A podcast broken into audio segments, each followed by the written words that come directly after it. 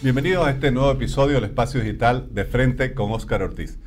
Recientemente se celebraron o se recordaron 70 años de la Revolución Nacional y tendremos la oportunidad de conversar con, en este episodio con un intelectual que conoce mucho de este tema, tanto por su historia familiar como por su análisis de la historia nacional, lo cual siempre ha sido una de sus principales concentraciones de estudio. Me refiero a Juan Claudio Lechín, a quien le agradezco, aprovechando su visita estos días en nuestra ciudad, de aceptar nuestra invitación. Gracias, Oscar. Muy agradecido de estar aquí contigo. Gracias, Juan Claudio. Bueno, como decía en la introducción, 70 años de la Revolución Nacional, de la Revolución de, de abril de 1952. Con esta perspectiva que dan 70 años después, ¿Cuál es tu evaluación sobre el impacto de la Revolución Nacional en, la historia de Bolivia en estas últimas décadas? Sabes que con la edad uno aprende que todo tiene, todo acto hay una parte buena y una parte mala. La parte mala de tantos años de la Revolución del 52 es que muchos actores ya no están para contar los hechos. Entonces se pierde mucho. Y lo que queda es lo que ha escrito alguna gente. ¿no? Y en general, eh, dentro de la historiografía lo que se escribe es lo que vale. Y en realidad no se toma en cuenta que en América Latina y en el tercer mundo escriben los que ganan o los que hacen la publicidad respectiva. ¿no? Ya para 1960 el doctor Paz y el doctor Siles habían publicado muchos libros, terceros, no, no ellos, que laudatorios, eh, que los homenajeaban a ellos, etcétera, etcétera. Y hay muchos otros actores que se han ido perdiendo en el, en el tiempo. Sin embargo, ¿cuál es la parte positiva de 70 años de la revolución? Y es ver los ciclos largos. ¿no? ¿Qué, se puede aprovechar de una experiencia que marcó eh, tanto al país, en, algunos casos para muy bien, otros casos para bien, en otros casos para mal, en otros casos para muy mal? Cada uno tiene una mirada, una visión, como es todo gran hecho, todo hecho importante, tiene una mirada desde distintos ángulos, desde distintos intereses, desde distintas sensibilidades. Pero al cumplirse 70 años sí podemos finalmente tener una mirada larga de la historia, lo cual los bolivianos y los latinoamericanos en general no la tenemos. ¿no? Siempre estamos viendo el episodio pequeño, qué hizo, qué, qué pasó. ¿no? Y con eso eh, hacemos expertos, cosa que no está mal. Lo que está mal es no tener la otra visión. ¿Qué podemos decir de a 70 años de historia? ¿Sirvió o no sirvió esa revolución para, para Bolivia? Habría que, hacerse una segunda pregunta, ¿sirvió para qué? ¿no? Sirvió para... Y lo primero que, que tenemos que ver es si sirve para la construcción de la república. Porque en realidad nosotros en 1825, bien mal otra vez, nos planteamos hacer una república y de ahí en adelante la cosa camina. Camina por distintos lados, pero nadie, hasta estos impresentables de Evo Morales y, su y sus compinches, nadie rompe la idea de la república. Todos van imantados por la modernidad. Todos vamos en ese proceso. Unos negando ese proceso, otros haciendo caudillismo, otros haciendo esto, populismo, como el Bautista Saavedra, etcétera, etcétera, Salamanca, en, otros episodios, Montes, Liberal, o sea, cada uno va caminando en ese, de manera, como es la historia, con, cierto eh, desorden, porque no tiene eje, en busca de la construcción de ese vehículo que se llama la República de Bolivia. ¿Sirvió para la construcción de la República de Bolivia? Bueno, fíjate que Sucre, la Chuquisaca Sucre se hizo cargo a partir de la independencia de esa realización republicana. A fin del siglo XIX se evidencia que no ha sido capaz de construir, o sea, no ha sido capaz, no, han estado las condiciones, y la posta de la construcción de la República la toma la paz, más moderna, más dinámica, y la paz emprende el gran siglo XX de la construcción republicana con muchos eventos que, que televisión no nos permite contar. Ya llegamos a la Revolución del 52, para no eh, tardarnos tanto. Y en la Revolución del 52 suceden muchas cosas de la construcción republicana. Algunos dirán a medias, como todo hecho político. Es, casi imposible que pase un hecho político y sea impecable, ¿no? O sea, todo sucedió. ¿no? reforma agraria, todo bien. No, pues, en términos económicos la reforma agraria fue todo mal, porque destruyó empresas, destruyó tecnología, ¿no? Pero por otro lado hizo propietarios a los campesinos que no solamente no tenían ciudadanía y eran pongos, sino que no eran propietarios. Condición sine qua non para la construcción de la República, pueblo ciudadano y propietario. Entonces, donde hay un hecho, el otro día en una entrevista, un señor Reynolds decía, caramba, a mis padres, a mis abuelos en Chuquisaca, es verdad, es verdad, los maltrataron como en el Perú. Pero eso va a generar propietarios que no existían y es fundamental para, la construcción de la ciudadanía, eh, no solamente los derechos, que tampoco los tenían, sino la propiedad. Y en términos políticos se concentra la paz sobre todo en la parte política de la construcción de ciudadanía. Eh, los sindicatos avanzan en la construcción de la ciudadanía mucho, yo diría que mucho más que el MNR, el voto universal es muy importante, que era medio fraudulento, es verdad, pero ahí el voto universal. pues no podemos negar que casi todas las elecciones del MNR hasta el 64 fueron, este, tuvieron, en esa época le llamaban la maquinita y, acomodaban los votos. Pero de, no, de haber un voto calificado en el pasado, con la revolución del 52 se produce un voto universal, que con el tiempo se va a ir perfeccionando. Ya cuando entramos a la época neoliberal, vamos a ver que el voto es absolutamente respetado y la Corte eh, Electoral es diáfana, con el doctor Cajidas a la cabeza. O sea, hay que ver los ciclos, ¿no? En aquel momento no es del todo puro, digamos, pero el paso es, es enorme. Los sindicatos, sobre todo, se dedican no solo, no solo a los obreros, sino al pueblo urbano. Y por eso la COP, todo el mundo cree que la COP tenía obreros no, en la COP estaban los minusválidos, estaban UMBO, Unión de Mujeres de Bolivia, estaba este, los estudiantes de... Yo al Gordo Méndez lo conocí en, un congreso, él venía representando a los estudiantes secundaria de Santa Cruz. Eh, la FUL, estaban los estudiantes, los campesinos, los taxistas en la COP. Era una especie de repositorio del pueblo. Eh, los campesinos la CESUD la funda la COP en los años 70 con fondos de la COP para que sea un, un espacio también independiente donde puedan estar todos los partidos políticos.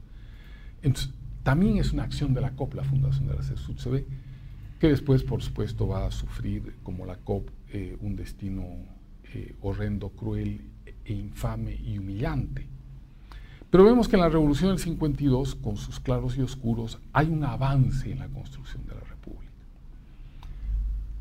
No se puede negar si la lógica es la construcción de la República a otros, ¿no? incluso a las dictaduras, con aeropuertos, con, con vertebración carretera, porque no podemos pensar una construcción republicana no teniendo una geografía vertebrada.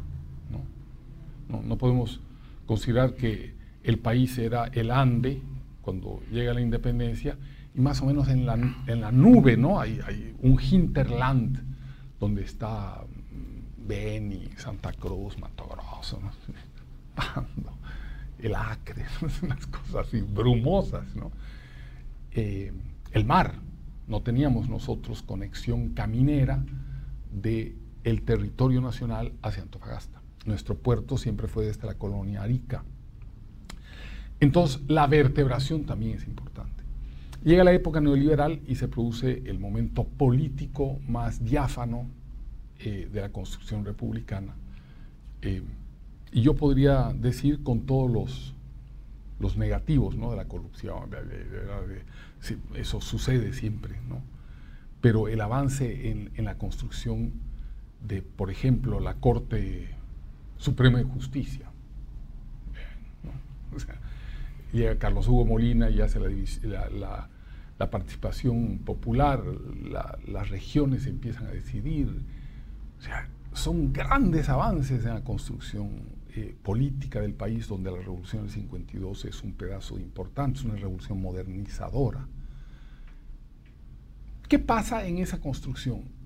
Para resumir otra vez por, por esto del tiempo que hay una parte importantísima que descuida la construcción de la República y que es central, es el engranaje central de la construcción de la República. Fuera de la ciudadanía, el otro gran engranaje central de la construcción de cualquier república es la economía. Porque en la construcción republicana moderna la economía es más grande y el Estado debe ser más pequeño. Nosotros nos concentramos en lo político y la economía este, quedó sin la dedicación al capitalismo, que es la economía del libre mercado, sin la dedicación del Estado, sin, sin el apoyo a exportaciones, un poco en la época neoliberal.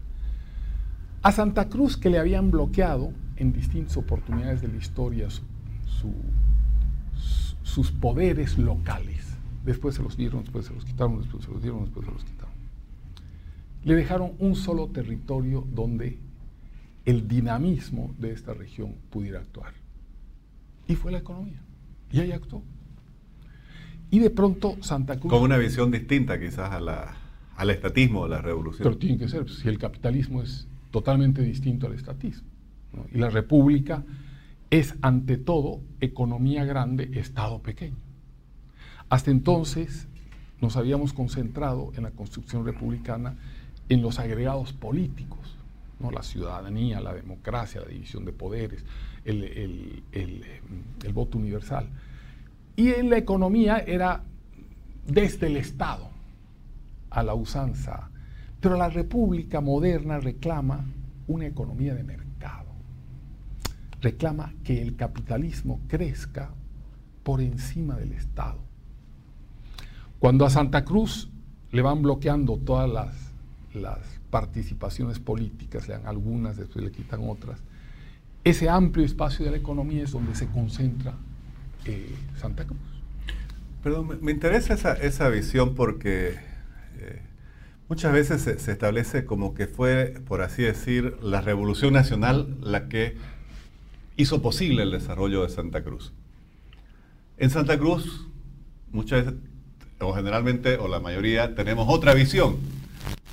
Y es que temas como la carretera Cochabamba, que si bien se construyeron en ese ya venían de antes, era una reivindicación que, por la cual el pueblo cruceño venía realmente luchando que nos costó incluso un enfrentamiento muy duro en ese momento, especialmente el año 59, eh, con el gobierno eh, de, Sigles, para conseguir las regalías, y que, por el contrario a lo que se dice, lo que, más o menos lo que vos acá acabas de decir, que ese estatismo que vino con la, reforma, no con la, tanto la reforma agraria, sino con la nacionalización de las minas y, tantas empresas estatales, más bien ha evitado que el país progrese más y donde menos estatismo hubo, que es Santa Cruz, es la región que más se ha desarrollado. ¿Cuál es tu visión al respecto? Eh, lo, que pasa es que hay, hay una cosa de honor también ¿no? en, los procesos políticos donde uno eh, defiende su, su, su lucha. ¿no?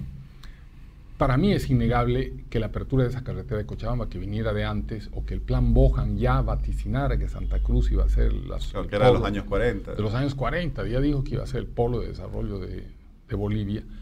Y yo, llega, yo, he venido desde, los, desde, desde bebé aquí porque mi, madre es Camba y mi abuelo es, era Camba.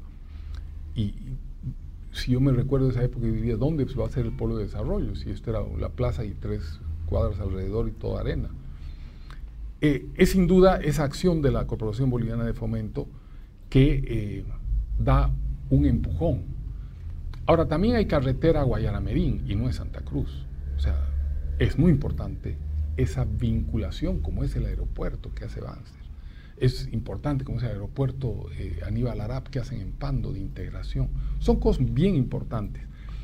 Claro, es verdad en la cosa reivindicativa uno dice, no, no, nosotros solos, y nunca hay solos, ¿no? Oscar, creo que en nada hay eh, solos, hay agregados históricos. Pero ciertamente Santa Cruz tenía una élite súper dinámica, una élite empresarial que, emprendedora, que en lo que se dan dos pasos, eh, Guavirá, eh, la carretera, dos cositas más, eh, ya venía con un acumulado de viajar al exterior, de ir a, traer ideas, ¿no es cierto? Yo ni lo pondría en cero, ni, lo ni 8 ni 800, ¿no?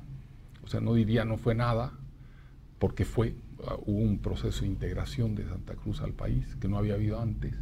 No fue todo lo que uno quisiera que fuera, igual que el voto universal, igual que la ciudadanía, igual que todo. Eh, y le tocará pues a, a Santa Cruz aprovechar el único espacio que le queda. Porque le negaban, le quitaban, otra vez le negaban, otra vez le quitaban, otra vez. Venía barriendo y le daba algo.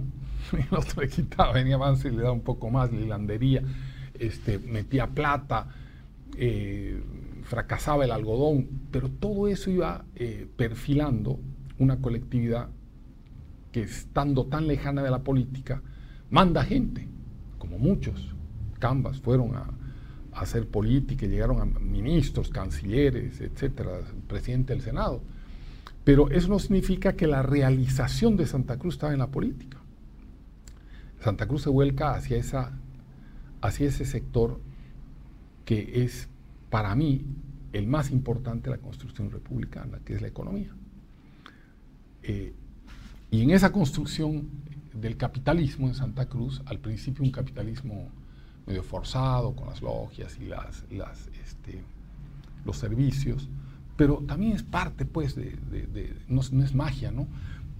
Poco a poco, y hoy vemos que el país se vuelca a Santa Cruz, no hoy, hace 20 años, 30 años, se va volcando, porque encuentra que el ejercicio de la ciudadanía, de la propiedad, del trabajo, no tiene que estar rogándole al Estado nada, se produce en este territorio liberado cuando llega esta revolución eh, arcaica, ultraconservadora, eh, que es la revolución del MAS, es una revolución para instalar un caudillo mesiánico, es una cosa antiquísima. Es una, ¿Ves alguna vinculación con, la Revolución Nacional y el MAS? Cero.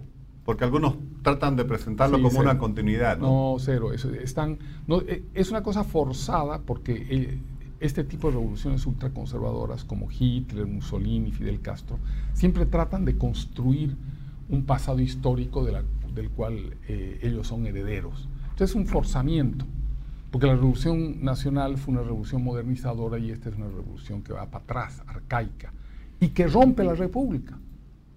El MNR no rompió la república. Estos rompen la república y hacen un Estado plurinacional, o sea, una guachafería que no existe, porque eh, ahí está en Chile también un Estado plurinacional. Es un palabreo para hacerse del poder absoluto. Es una forma de desmontar la república. Eh, también le dijeron que era un sindicato a, a los cocaleros, Oscar. Y los cocaleros son un cartel, porque son una asociación de pequeños propietarios. Un sindicato es de eh, trabajadores dependientes y además de un cultivo delincuencial. ¿Cómo puede ser que Evo Morales igual que Lechín? Bueno, hay que ser, este, hay que forzar mucho las cosas para apropiarse de un proceso que tiene otra transparencia, otra legitimidad, a un proceso como este que además de matón, etcétera, que el EBNR tuvo, ¿no? Su matonaje retrógrado, que ha ido sistemáticamente destruyendo todo lo que la construcción republicana ha hecho.